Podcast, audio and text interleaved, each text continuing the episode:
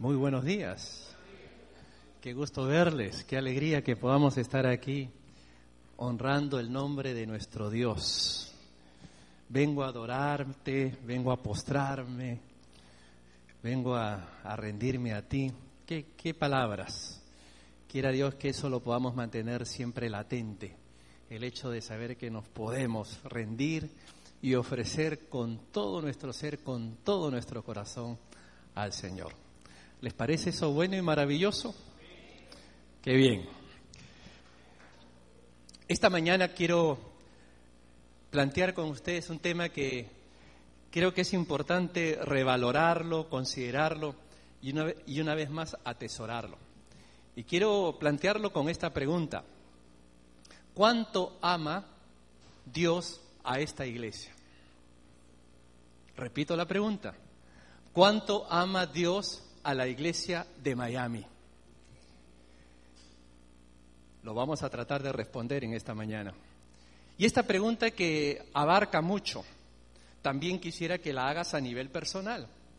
¿Cuánto te ama Dios a ti? ¿Cuánto Dios te ama de manera individual y personal? Porque nuestro Dios también es un Dios personal. Nosotros le conocemos personalmente, nosotros predicamos y enseñamos que hay que aceptar a Jesucristo para tener una relación personal. Y es interesante descubrir en la palabra de Dios lo importante que es tener ese fundamento en nuestra vida, de poder captar la dimensión del amor que Dios nos tiene.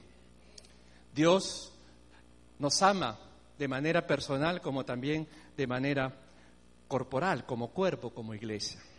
Y antes de mirar algunos ejemplos, porque va a ser interesante que no nos quedemos en un solo pasaje, para que después ustedes se puedan dar cuenta que no es un solo pasaje, sino es en general muchos, y podríamos hasta decir la Biblia entera está llena de ese mensaje de, de, muestra que tiene Dios para con nosotros de su amor, no solamente como iglesia, sino a nivel personal. Y yo hago la pregunta a nivel amplio porque al final vamos a hacer algunas conclusiones que es interesante que nosotros podamos considerarla, que podamos considerar que Dios ama a esta iglesia y que Dios te ama a nivel personal. Pero antes de mirar esos ejemplos, hago otra pregunta más como para reflexionar, como para ir introduciéndonos e ir pensando un poquitito en el tema. Te pregunto, hermano, hermana, ¿en qué momento tú sientes más el amor de Dios. Piensa por un momento, ¿en qué momento es cuando tú sientes más el amor de Dios? Y te voy a ofrecer dos alternativas para hacer el tema simple. ¿Tú sientes más el amor de Dios cuando eres bendecido? ¿Cuando ves los resultados de tus oraciones? cuando ves respuesta a lo que tanto le pedías a Dios? Allí uno siente que es amado, ¿no? Ve las respuestas, ve los resultados, ve las evidencias y uno empieza a experimentar, efectivamente, Dios es real, Dios me ha escuchado, Dios ha respondido a mi oración, siento su amor. Por un lado está allí. ¿Y qué sientes de saber que Él ha pagado un precio alto al morir Jesucristo en la cruz por nuestros pecados. El saber de que, de que Jesús dio su vida por cada uno de nosotros. Porque esa es la mayor prueba de amor que Dios ha dado a la humanidad. Ustedes se acuerdan de ese verso que no conocemos todo de memoria. De tal manera amó de tal manera, tan grande, tan inmenso, tan tremendo es el amor de Dios, que lo demostró al dar a su Hijo a morir en la cruz. Vuelvo a hacer la pregunta, ¿cuándo sentimos más amor? ¿Cuando somos bendecidos o por saber que Él dio su vida por mí? Seamos honestos, reflexionemos y nos vamos a dar cuenta que como humanos, nosotros estamos acostumbrados a que sentimos más el amor cuando veo respuesta, cuando veo resultado, cuando veo la bendición. Pero el hecho de saber que ya Dios me demostró su amor, tal vez no me activa tanto. Y ese es el gran drama en el que viven muchos hijos de Dios. Es muy triste, hermano. Lo más preocupante es personas creyentes que han nacido de nuevo. Y cuando hablo de haber nacido de nuevo me refiero a gente que tiene un corazón nuevo porque han recibido a Cristo en su corazón. Que no son sencillamente criaturas de Dios que creen en Dios, sino que se han arrepentido de sus pecados y, han empezado una vida nueva. Que pueden decir, mi vida comenzó cuando acepté a Cristo, tal fecha, en tal época, en tal lugar. Quizás no me acuerdo el día y el año, pero sé que ocurrió. Yo no nací cristiano, yo tuve que nacer de nuevo. Entonces, ¿qué es lo que preocupa? Que hayan personas que hayan nacido de nuevo. ¿Y sabes qué pasa? No sienten que son amados por Dios. ¿Y sabes por qué no sienten? Porque no están viendo resultados porque no están viendo las bendiciones, porque no están viendo la respuesta. Y se están olvidando que Dios ya demostró su amor, que ya lo demostró hace años y lo sigue demostrando. Y ahí está el punto en donde nosotros tenemos que reaccionar un poquitito y mantener un equilibrio. Nosotros sabemos que en el mundo hay millones de personas que dicen creer en Dios.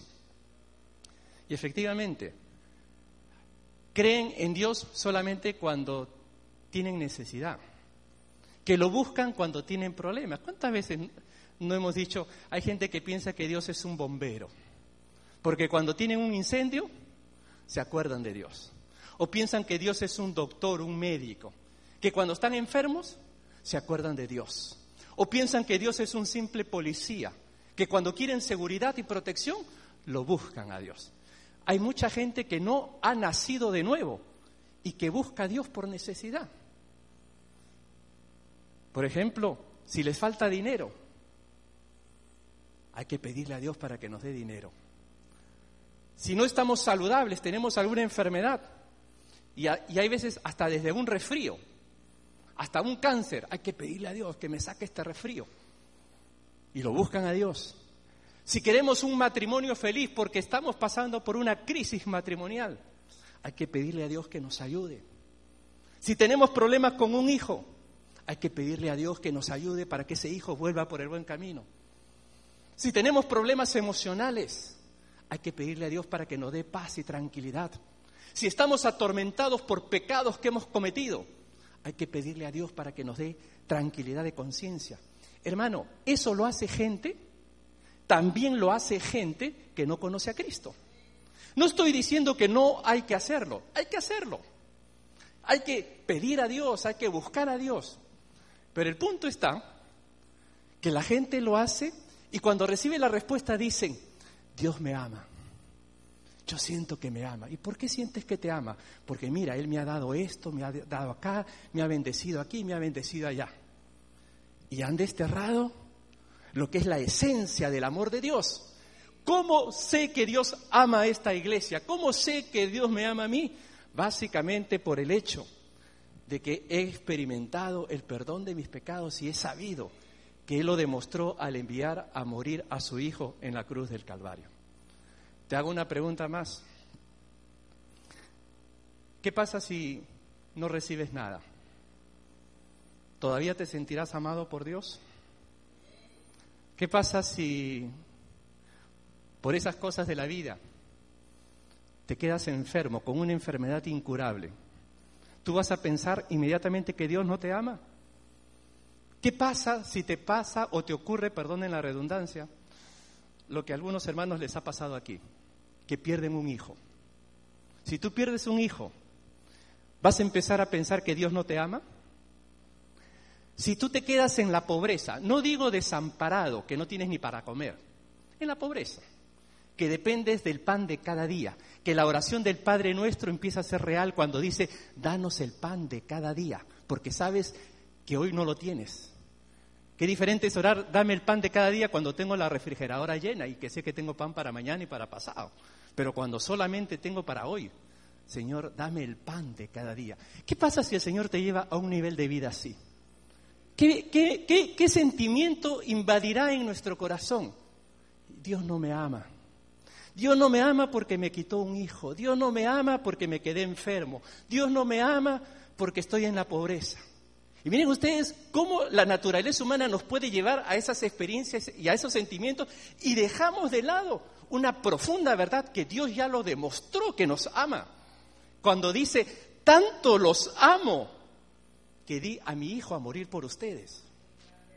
Entonces, allí es donde nosotros tenemos que recordar, hermanos, que el fundamento del amor de Dios está en el hecho de que nacimos de nuevo, está en el hecho de que Cristo está en nuestro corazón. Nosotros nos deberíamos sentir amados por Dios no porque recibimos, no porque tenemos dones o servimos al Señor. Nosotros nos deberíamos sentir amados por Dios. ¿Sabes por qué? Porque lo tenemos a Él. Y desde el momento en que lo tenemos a Él, somos amados por Dios. Y eso es importante que como creyentes y como hijos de Dios nosotros sepamos rescatar, querido hermano. Porque yo me he encontrado con muchos creyentes que creen que Dios no los ama porque la están pasando mal. Porque no están recibiendo lo que quisieran recibir. Porque la vida les está golpeando y problemas y tras problemas. Y el primer sentimiento es, ¿qué hice? ¿Qué mal? ¿En qué pecado estoy? ¿Por qué me castiga? Y no es así, querido hermano, porque Dios te ama. Dios ama a esta iglesia y Dios te ama a ti. Dios me ama a mí. Y su amor no ha variado para nada, en absoluto. Y eso lo vamos a, a mirar a la luz de algunos pasajes de la palabra de Dios. Por eso, te vuelvo a hacer la pregunta. ¿Dónde sientes tú más amor? ¿Por los resultados por las bendiciones o por el alto precio que Él ya pagó al enviar en su Hijo. Eso debemos reflexionar en ello, porque hay veces como que se nos va, se nos va de la mente y del corazón que Él nos ama y nos ha amado y nos ha demostrado tremendo amor. Pero ¿por qué se nos va? Porque en el tiempo presente, en el tiempo real, no estamos tal vez recibiendo lo que quisiéramos. Entonces entra el sentimiento, no me ama, no me ama. Pero no, hermano, desterremos eso. Dios, no ha, Dios nos ama. Dios es amor. Y Él ama a su iglesia. Y Él te ama a ti. Yo quiero, precisamente, para demostrar cuánto ama Dios a su iglesia, que hagamos un recorrido por cinco pasajes de la Biblia. Los vamos a leer, porque quedarnos en uno es quedarnos cortos. Porque muchos pasajes, y el hecho que yo les mencione cinco, no es que ahí está todo. Uf, hay muchísimos más que nos hablan y nos demuestran cuánto ama Dios a su iglesia. Primer ejemplo, Efesios capítulo 1. Vamos a buscarlo con calma porque quiero que lo leamos juntos. Efesios capítulo 1, versículos del 3 al 6. Vamos a, leer los pasajes y después vamos a decir cómo es que Dios muestra su amor. Miren lo que dice ahí, Efesios capítulo 1, el versículo 3. Bendito sea el Dios y Padre de nuestro Señor Jesucristo, que nos bendijo con toda bendición espiritual en los lugares celestiales en Cristo según nos escogió en Él antes de la fundación del mundo, para que fuésemos santos y sin mancha delante de Él, en amor, habiéndonos predestinado para ser adoptados hijos suyos por medio de Jesucristo, según el puro afecto de su voluntad, para alabanza de la gloria de su gracia, por, eh, con lo cual nos hizo aceptos en el amado. Este pasaje tiene varias expresiones del amor de Dios, pero yo quiero quedarme con una. ¿Sabes cómo demuestra Dios su amor para con nosotros? Cuando dice allí en el versículo 5, en amor, habiéndonos predestinado para qué? Para ser adoptados. Dios demuestra su amor cuando nos adopta como sus hijos. El concepto de adopción es el acto en el cual una persona recibe como hijo propio a uno que no era su hijo. Esa es adopción. Yo recibo como hijo y le doy todos los privilegios, todos los derechos que cualquier hijo puede tener por esa relación de padre a hijo.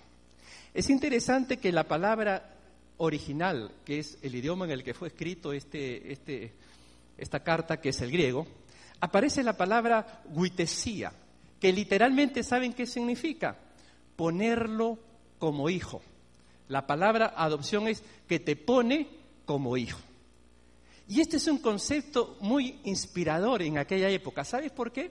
Porque en aquella época existía mucho el concepto del esclavo. Se hablaba mucho de los esclavos, se hablaba mucho de los menores que quedaban bajo la tutela de un adulto. Pero hablar ahora de un adoptado es como decir un rango mejor, un rango mayor, alguien que, que no es esclavo, que no es eh, que está ahí bajo cuidado de nadie, sino que tiene derechos, tiene privilegios. Por eso que cuando pensamos en la adopción, estamos pensando en el acto soberano, gratuito, donde nosotros no tuvimos que hacer nada, sino que Dios en su gracia, en su misericordia, nos hace miembros de su familia. Y como miembro de su familia, somos poseedores de toda la grandeza y de toda la riqueza de un Padre que es creador del cielo y de la tierra. El dueño de todo este universo es nuestro papá. Y nos ha hecho hijos suyos.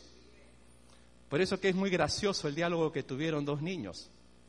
Dos niños están observando un campo y uno de ellos, muy hablador, le decía a su amiguito, ¿ves ese río caudaloso tan bonito que cruza por ahí, por el campo? Ese es de mi papá. Así le decía el otro. ¿Ves ese monte verde tan bonito lleno de flores?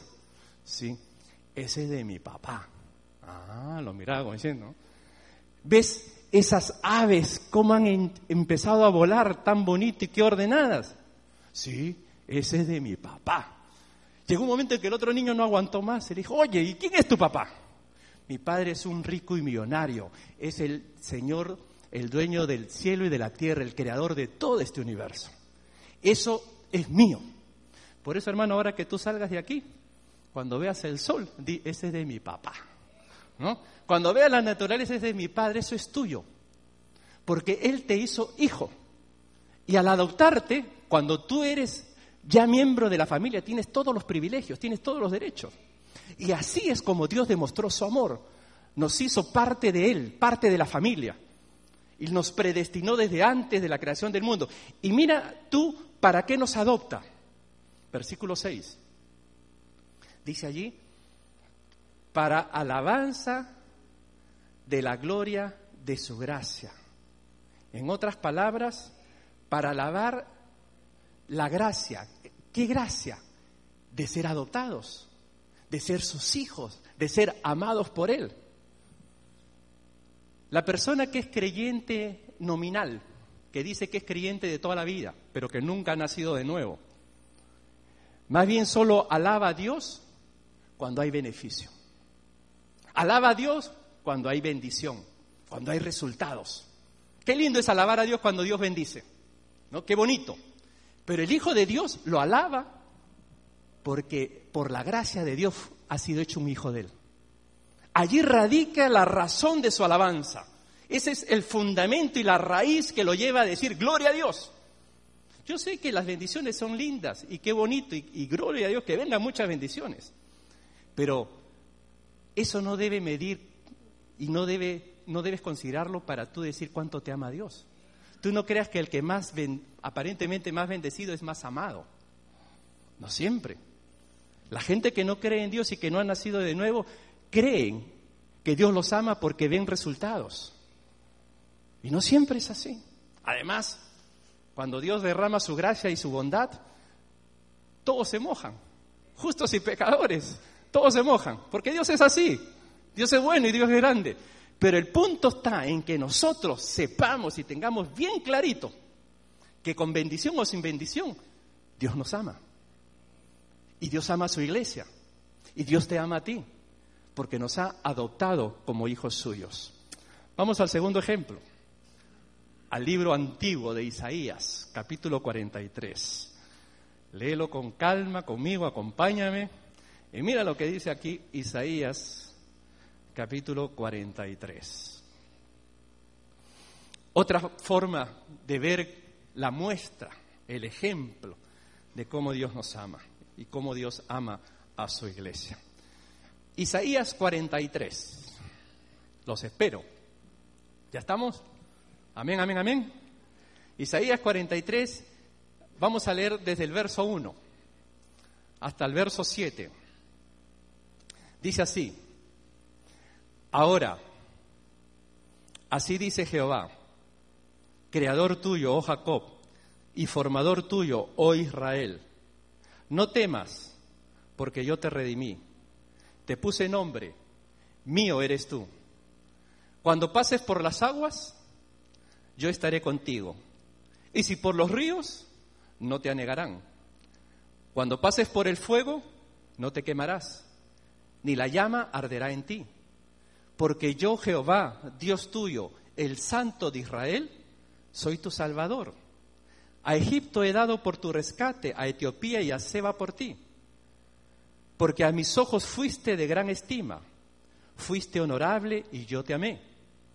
Daré pues hombres por ti y naciones por tu vida. No temas, porque yo estoy contigo. Del oriente traeré tu generación y del occidente te recogeré. Diré al norte, da acá, y al sur, no detengas, trae de lejos mis hijos y mis hijas de los confines de la tierra. Y nota el siete, todos los llamados de mi nombre, para gloria mía los he creado, los formé y los hice. Permíteme ponértelo en una frase. ¿Cómo demuestra Dios su amor para esta iglesia?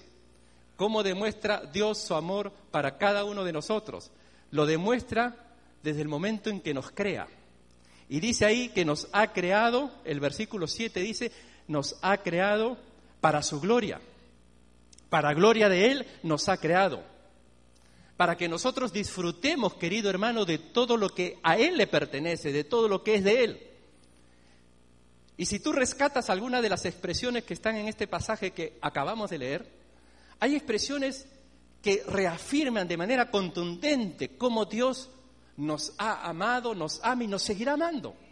Palabras cuando dice, por ejemplo, no temas, porque yo te redimí. Nota que el énfasis está en la redención, no en la bendición. Yo te redimí, yo te salvé, yo te di vida nueva. Por eso que no tengas ningún miedo, yo estoy contigo. Quizás no tengas lo que tú quieras o lo que has soñado, no está contigo, pero yo te redimí. La otra, te puse nombre. En un país donde muchas veces nos tratan como uno más del montón, donde cuando tú llegas en un lugar lo primero que te dicen, dame tu social. Eh, y ahí nada más, no les interesa más tu social. Acá dice, te puse nombre mío, eres tú. Después dice, no te anegarán, no te ahogarás. ¿Cuántas veces nos vienen ríos de problemas, mares de dificultades? El Señor simplemente te ha dicho, tú no te vas a ahogar. Padecerás, sufrirás, llorarás, eh, te preocuparás, pero no te vas a ahogar, porque yo estoy contigo. Después dice, eres de gran estima, eres honorable. Te habla de que soy tu salvador. Y etcétera, etcétera, etcétera. En conclusión, vemos en este pasaje que Dios demuestra su amor desde el momento en que nos crea y permite que nosotros podamos disfrutar de todos sus bienes, de todos sus favores. Y como dice ahí el versículo 7, todos los llamados de mi nombre para gloria mía los he creado, para darle a Él la gloria y la honra que Él se merece. Por eso, hermano, anda sumando. Eres adoptado, eres creación de Dios. Por lo tanto, Dios ama a la iglesia, Dios te ama a ti. Avancemos. Tercer ejemplo. Lucas capítulo 2, versículo 10 al 14. Lucas capítulo 2, versículo 10. Aquí hay otra muestra del amor de Dios. Vamos a leerlo. El capítulo 2 de Lucas.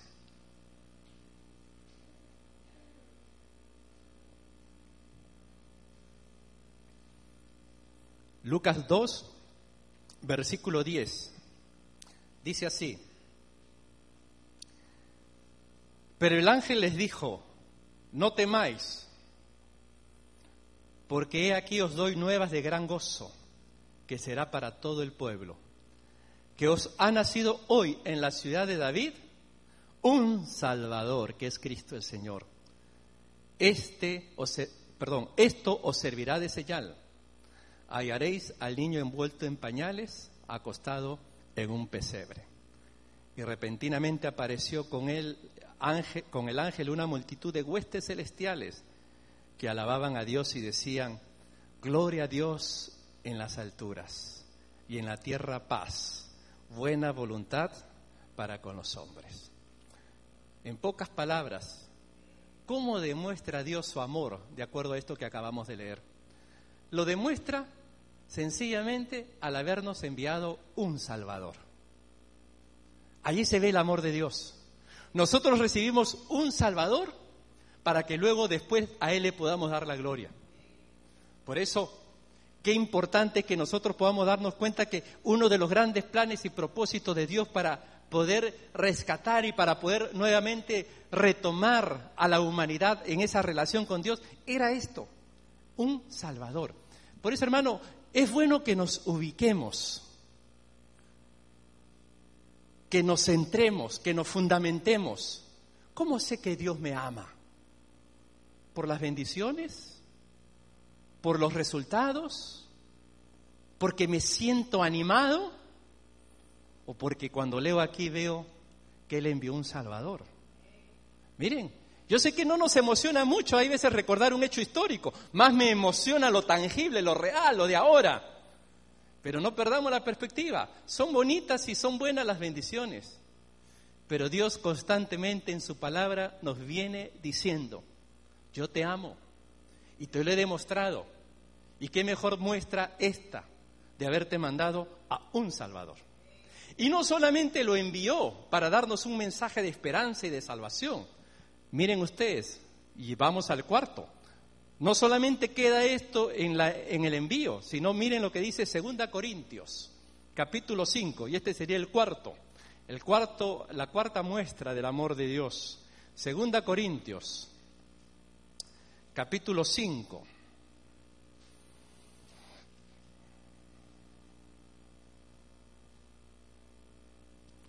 Segunda Corintios capítulo 5, versículo 14. Dice así la palabra de Dios. Segunda Corintios 5, 14. Porque el amor de Dios nos constriñe. No sé cuántos tienen en su Biblia la palabra constriñe, pero constriñe también se puede leer nos apremia. O también podrías leer nos obliga el amor de Cristo nos obliga, nos apremia, pensando esto, que si uno murió por todos, luego todos murieron. Y por todos murió, para que los que vivan ya no vivan para sí, sino para aquel que murió y resucitó por ellos. La cuarta muestra que estamos mencionando en esta mañana para ver cómo Dios ama a su iglesia está aquí. ¿Cómo lo encontramos? En el hecho de recordar que Dios muestra su amor en que Cristo muere por nosotros. Porque lo que leímos en Lucas es el anuncio de un Salvador. Pero lo que leemos ahora en Corintios es que ese Salvador muere, paga con su vida lo que nosotros teníamos que haber pagado. Y dice allí, en palabras bien claras, que por todos murió, para que los que viven ya no vivan para sí, sino para qué? Para aquel que murió y resucitó por ellos. O sea, la razón de mi vida ahora es Cristo. La razón de mi vida ahora está en Él, en su obra. Sin embargo, muchas veces nosotros desfallecemos y nos entristecemos porque no vemos el resultado, porque no vemos la bendición. Y no nos damos cuenta que el amor está en esta verdad, que Él murió por nosotros, que Él dio su vida por nosotros. Por eso acuérdate, querido hermano, cuando dice de tal manera, tan grande fue la manera, tan inmensa fue el amor que dio. Y así es de manera clara y tangible como Dios demuestra que ama a su iglesia. Y el último ejemplo que quería mencionarles forma parte de la oración que Jesucristo hace en su relación con el Padre. Juan capítulo 17. Juan capítulo 17. Dice así, versículo 21. Aquí Jesús está orando y hay un detalle interesante aquí en esta, oración de Jesús. Juan capítulo 17. ¿Lo tenemos? Bien, ¿se me están durmiendo hermanos? ¿No? ¿Estamos despiertos? ¿Sí? ¿Por atrás? ¿Para adelante? Estamos todos, ¿no? Está bien. Juan capítulo 17. Miren lo que dice el versículo 21. Para que todos sean uno, como tú, oh Padre, en mí y yo en ti, que también ellos sean uno en nosotros, para que el mundo crea que tú me enviaste. La gloria que me diste, yo les he dado para que sean uno, así como nosotros somos uno. Yo en ellos y tú en mí, para que sean perfectos en unidad, para que el mundo conozca que tú me enviaste. Y mira lo que dice a continuación. Y que los has amado a ellos como también a mí me has amado. 24. Padre, aquellos que me has dado, quiero que donde yo estoy, también ellos estén conmigo, para que vean mi gloria que me has dado, porque me has amado desde antes de la fundación del mundo. Mira, en la oración que Jesucristo hace, allí nos revela cuánto Dios nos ama. ¿Has notado tú allí en el versículo 23? Dice, para que ellos sepan que los has amado a ellos, como también a mí me has amado. Miren el nivel de amor que el Padre tiene con nosotros. Así como el Padre ama a Jesucristo, de la misma manera ama a su iglesia. Igualito. De la misma forma, o sea, ni menos, ni más abajo. Nos ama así como ama a Jesús. Y nosotros sabemos por todo lo que hemos escuchado acerca de Jesucristo cuán amado era de Dios. Y dice aquí, Señor, así como tú me amas, también los amas a ellos. ¿Quiénes son ellos? La iglesia. Y en este caso, la Iglesia Alianza Cristiana y Misionera de Miami. Pero miren, hay un propósito también de ese amor. Noten, versículo 24. Padre, aquellos que me has dado, quiero que donde yo esté, donde yo estoy, también ellos qué? Estén conmigo. Mire, Él está orando para que estemos con Él. La mayor forma de disfrutar del amor es con la presencia del ser querido. Lo amo y quiero estar con Él. Y ahí se manifiesta para que estén. Pero noten, para que estén y para que vean mi gloria. Y la, mejor manera de, de contemplar la gloria de Dios es justamente disfrutando de su presencia. Hermano, en su presencia, con Él, como hemos cantado hace un momento, con un instante de su amor, eso debe bastar y ser más que suficiente. Por eso que Pablo decía, vosotros estáis completos en Cristo Jesús, completos. Pero la naturaleza humana, cuando no tiene lo que quiere, siente que Dios no lo ama cuando no recibe lo que uno quiere, ya no me ama.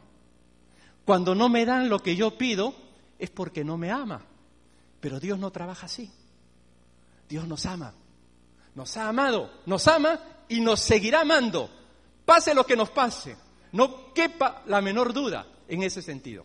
Ahora, para que ustedes crean, para que ustedes, mejor dicho, no piensen que estamos desterrando las bendiciones, que estamos diciendo no a las bendiciones quiero terminar mencionando algunas bendiciones, porque las bendiciones forman parte de la vida cristiana.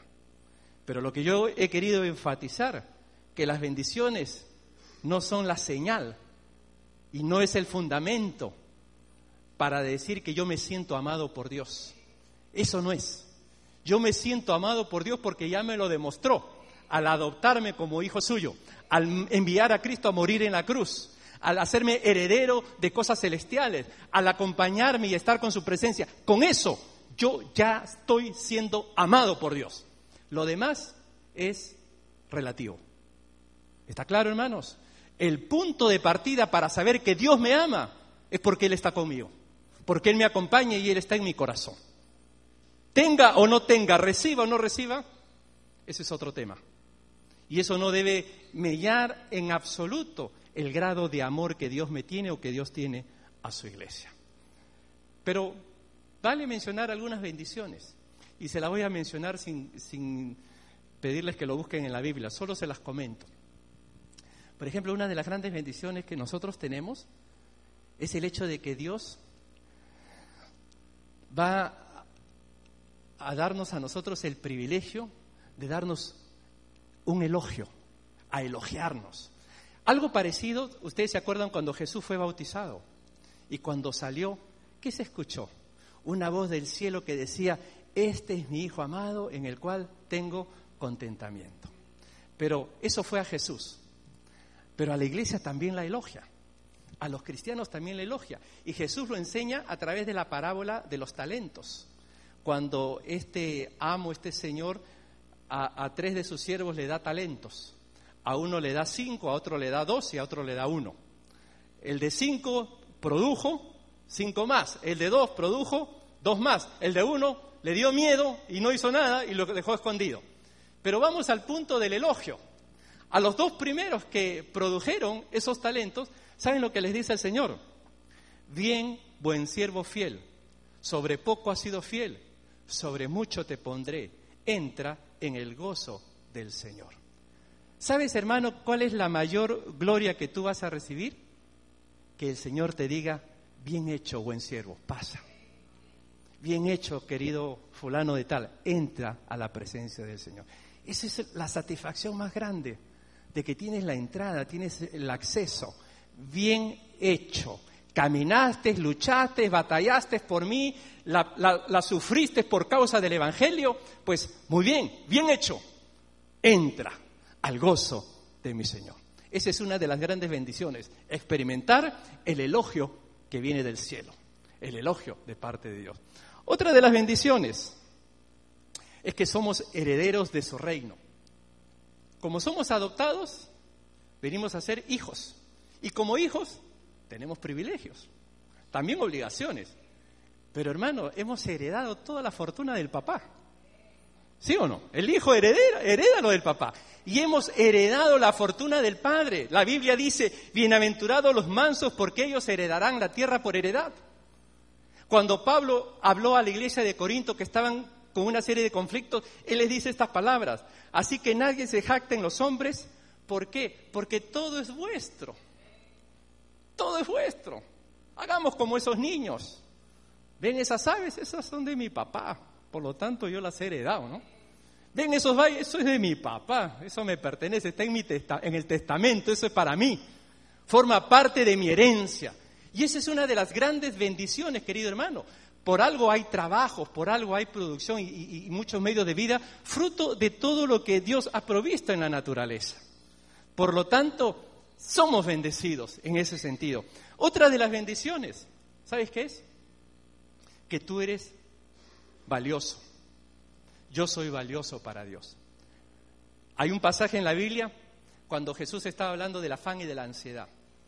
Que había gente que estaba preocupada sobre qué comeremos, qué beberemos, qué vestiremos, ta, ta, ta, ta, ¿no? Y Jesús les dice al final, miren, ¿no se venden dos pajarillos por un cuarto? Con todo, ni uno de ellos cae en tierra si vuestro Padre no lo permite. Así que no temáis, más valéis vosotros que muchos pajarillos. Jesús está diciéndole a sus discípulos, a la iglesia, ustedes valen más. Y él dice, mira, los pajarillos tienen comida, tienen alimento, tienen donde descansar, porque mi Padre las alimenta. A ellos no les falta nada. Entonces hace la comparación, ustedes valen más. Por lo tanto, nada le da a faltar. Esa es una de las pruebas de las bendiciones de Dios. Por eso que la Biblia dice que no he visto justo que mendigue ni desamparado que mendigue pan. ¿no? Es decir, para el Señor siempre va a haber ese cuidado y esa protección. Y creo que es ahí donde nosotros tenemos que darnos cuenta una vez más que Dios nos da un verdadero valor. Una bendición más. En el libro del Apocalipsis leemos palabras como estas. Al que venciere, le daré que se siente conmigo en mi trono. Miren lo que dice Jesús. Al que vence, se sentará ahí en el trono conmigo. Así como yo he vencido y me he sentado con mi Padre en su trono. ¿Qué les parece? Qué bendición, hermano. El Señor nos está concediendo lugares privilegiados. Hay bendición para el Hijo de Dios también. Eso no lo quitamos. Pero la esencia, ¿cómo yo puedo saber que Dios me ama? Ya me lo demostró. Él me ama, Él está conmigo. Bendición o no bendición, eso no debe quitar lo más mínimo. El concepto de que Dios ama a su iglesia. Por eso, permíteme concluir de esta manera, y aquí les pido toda su atención. Hay una, en, medicina, se, está usando muy de moda lo que se habla de medicina preventiva, ¿no? Que se dicen cosas o se, se dan medicamentos no porque estás enfermo ya, sino para prevenir, ¿no? Por eso ciertas vitaminas, ciertas cosas, ¿no? Más vale prevenir. Y yo lo que quiero mencionar a continuación lo quiero mencionar más en ese espíritu, hermano, de, educarnos, de aprender y de estar prevenidos. Porque si nosotros podemos decir de manera clara y contundente, Dios ama a la iglesia, Dios me ama a mí, porque Dios es amor, y la ama de una manera tan grande, tan inmensa. Dice la Biblia que nosotros como iglesia somos la esposa del Cordero. ¿Amén o no? Somos la esposa que se está preparando, se está ataviando para ese gran encuentro, para esas famosas bodas.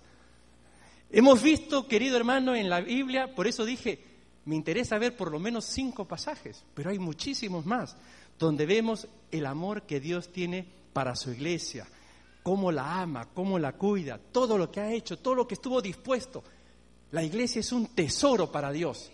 Cada uno de nosotros somos un tesoro para Dios. Entonces, mis conclusiones las podríamos resumir de esta manera. Primero, cuando alguien ataca, estamos haciendo prevención.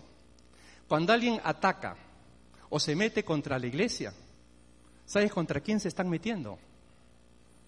Contra lo que Dios más ama. Escúchalo.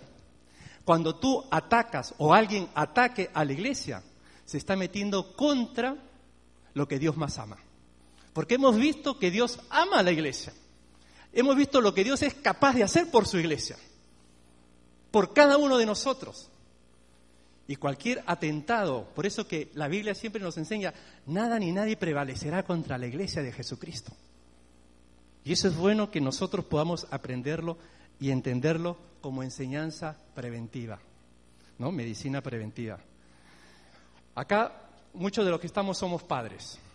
Pregúntale a George lo emocionado que se siente ser eh, papá. Yo te pregunto, yo también soy papá, ¿cómo te sentirías tú como papá que alguien empiece a hablar mal de tu hijo? ¿Cómo te sentirías, George? que eh, quizás cuando están bebitos, todos los bebitos son lindos, ¿no? Pero ya cuando tienen cierta edad, 10 años, 12 años, 15 años, y tú empiezas a escuchar cosas malas de tu hijo, con razón o sin razón. Puede ser que tengan razón lo que te están diciendo, pero como papá te duele, ¿te duele o no? ¿Cómo se siente Dios cuando hablamos de su iglesia? Él como papá le duele, aunque tengan razón, porque Él ama a la iglesia. Él ama a la iglesia. Esa es una lección que es bueno sacarla por clara, clara deducción de lo que la palabra del Señor nos enseña. Poniendo el mismo ejemplo de padre-hijo. e ¿Te imaginas, y compáralo con un creyente en la fe, ¿te imaginas que tu hijo de dos añitos, de cinco años o de diez años de edad, te diga, ¿sabes qué, papá? Yo me quiero ir a vivir a la casa del, del vecino porque ellos tratan mejor a sus hijos. A mí no me gusta que tú seas mi papá. No quiero que tú seas mi padre porque allá yo veo que a ellos los tratan mejor. Qué vergüenza, ¿no? Pero sin embargo, como creyentes, como hijos de Dios, hacemos lo mismo. Me voy porque no me gusta, quiero irme para otro lado. Eso muestra, diríamos, una manera de cómo Dios se puede estar sintiendo de, de, la forma como nosotros tratamos a lo que Él tanto ama. Por eso, si Dios ama a la iglesia, yo tengo que aprender a amar a la iglesia porque me lo ha enseñado la palabra de Dios. Él ama a la iglesia, que tendrá mil defectos, mil cosas. Hay veces yo puedo escuchar, uy, yo veo cosas. Yo también veo cosas, yo no soy ciego. Pero eso no me da licencia para meterme con lo que Dios más ama. Porque Dios la ama, ya, ya tú te has podido dar cuenta. Y eso que hemos escogido a penitas, cinco pasajes, a penitas. Y podríamos haber puesto una recatafila. Bueno, ese es por un lado. Primera conclusión. ¿no? Dios, eh, meternos contra la iglesia y meternos contra lo que Dios más ama. Algo más, meternos contra la iglesia no es meternos solamente contra lo que Dios más ama. Si no sabes contra quién es, es meterte contra el mismo Señor. Te pongo un ejemplo. Saulo de Tarso, cuando fue a perseguir a los discípulos de Cristo, porque quería eliminarlos, él estaba convencido que había que tomarlos presos, eliminarlos. Y fue en esa misión. Y camino a esa misión tuvo un encuentro con el Señor. Y el Señor sabe lo que le dice. Saulo, ¿por qué me persigues? No está diciendo, ¿por qué los persigues a ellos? Sino, ¿por qué me persigues a mí? Porque si tú persigues a la iglesia es como que me estás tocando a mí. ¿Te das cuenta, hermano? La dimensión de meternos con lo que Dios más ama. Es que Dios está poniendo allí en ese nivel. Jesús mismo le está diciendo, ¿por qué me persigues? Pablo tuvo que, tuvo ese encuentro, su vida fue cambiada y fue transformada. Otra conclusión que me saca estos pasajes del amor de Dios hacia su iglesia es que no hay actitud más bendecida de la de aquel que siempre está pensando en el bienestar de la iglesia.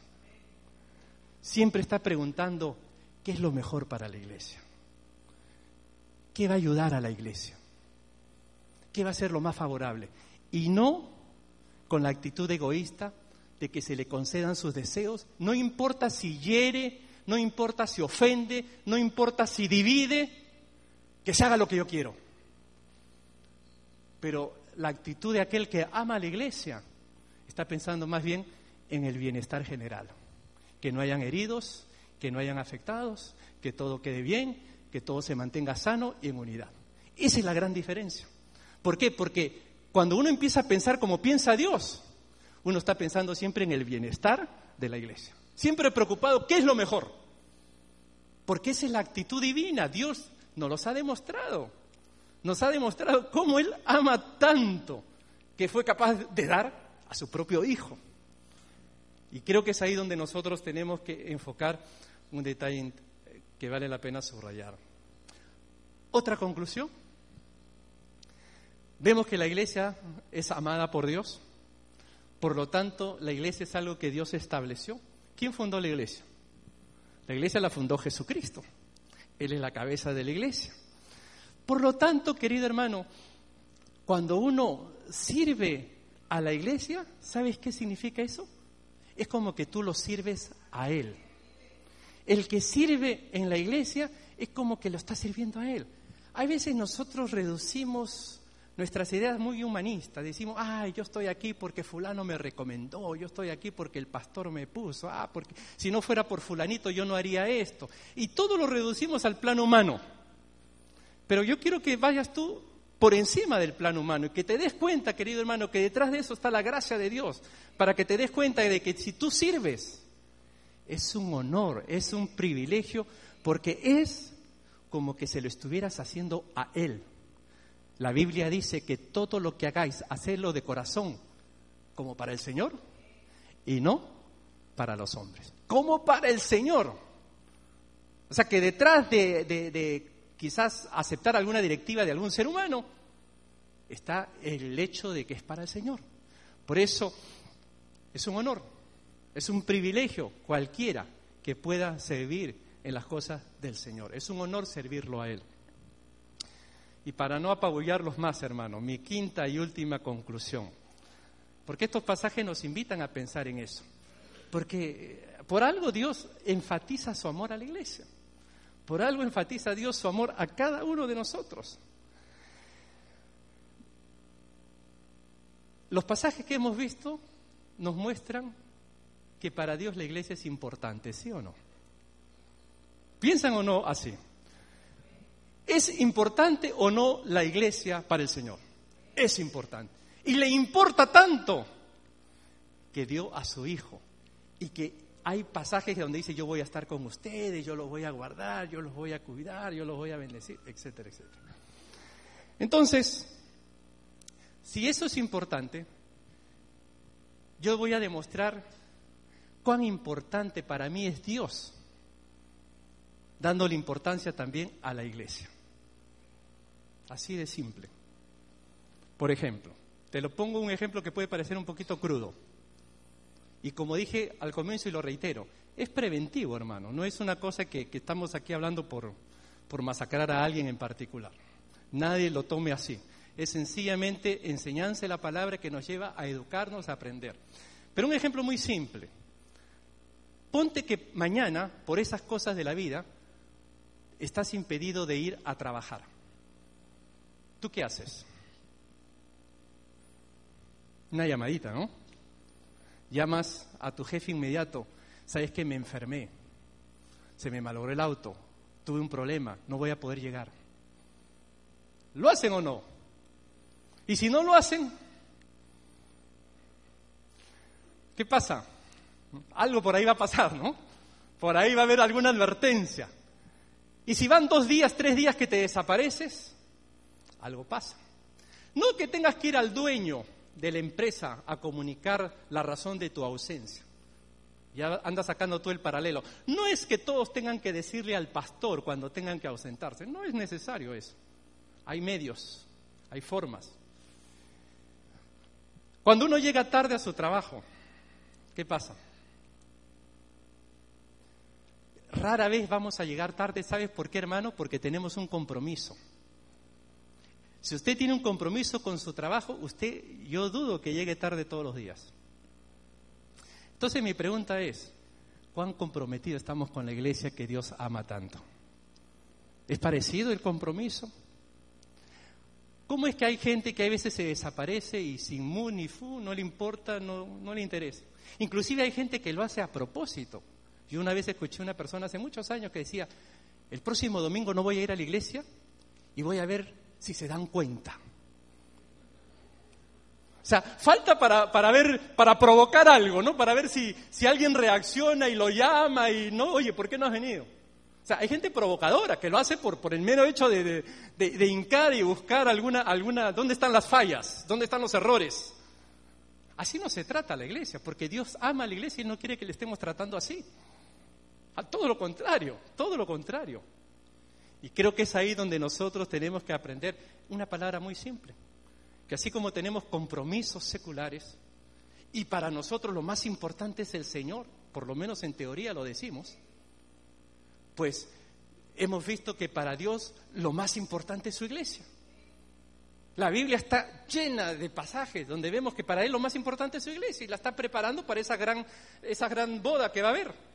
Entonces, todo lo que nosotros hagamos debe apuntar y contribuir a eso. Viene bien las palabras de, Pablo y con esto termino. Con Cristo estoy juntamente crucificado. Y ya no vivo yo, mas vive Cristo en mí. Y lo que ahora vivo en la carne, lo vivo en la fe del Hijo de Dios, el cual me amó y se entregó a sí mismo por mí. Con Cristo estoy juntamente crucificado y ya no vivo yo, mas Cristo vive en mí. Termino, hermano. Dios ama a la iglesia. Dios ama a la iglesia de Miami. Dios te ama a ti, Dios me ama a mí. Nos corresponde, nos toca ser consecuentes con ese amor. Que así como Dios mira a la iglesia, nosotros también la debemos de mirar. Debemos aprender de Dios. Debemos de aprender lo que Él nos pide, lo que Él hace, lo que Él exige, para que nosotros en la misma medida podamos actuar en, en esa misma línea, en esa misma dirección.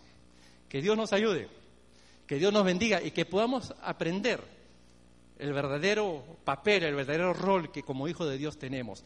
Por un lado, qué bueno es saber que Dios nos ama. El amor ya está claro, está demostrado.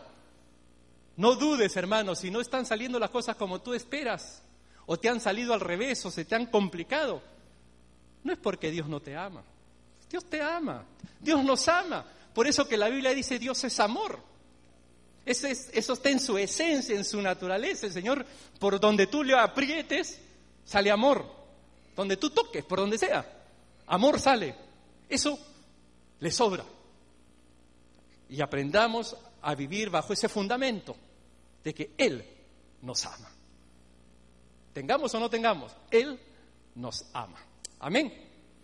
Vamos a orar, hermanos, vamos a tener un momento de oración. Vamos a pedirle al Señor que nos dirija, que nos hable y que nos enseñe dos cosas. Yo creo que dos cosas hemos mencionado hoy día, en resumen. Una, que Dios te ama. Y dos, que debemos amar a la iglesia que Dios ama que así como Dios nos ama y ama a su iglesia, también nosotros tenemos que actuar en esa misma dirección.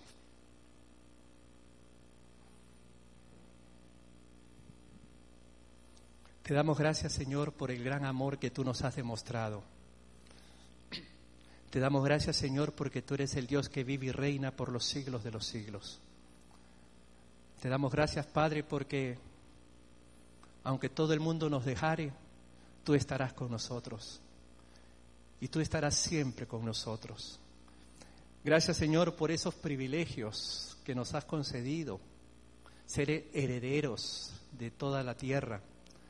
Gracias porque vamos a estar en el trono contigo, Señor. Gracias, Señor, por los elogios que vamos a recibir de tu parte.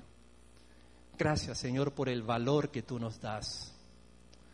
Hemos visto, Señor, cómo tu palabra nos demuestra ese amor que tú tienes para la iglesia. Ayúdanos a amar a nuestra iglesia. Ayúdanos, Señor, a amarnos unos a otros. Que a pesar de nuestras diferencias, podamos, Señor, amarnos, porque tú amas a la iglesia. Padre, gracias te damos porque tú un día nos diste vida y salvación. Y queremos, Señor, vivir confiados y fundamentados en ese amor. Oramos para que tu verdad y tu palabra siga creciendo en nuestros corazones. Oramos, Señor, en el nombre de Cristo Jesús. Amén.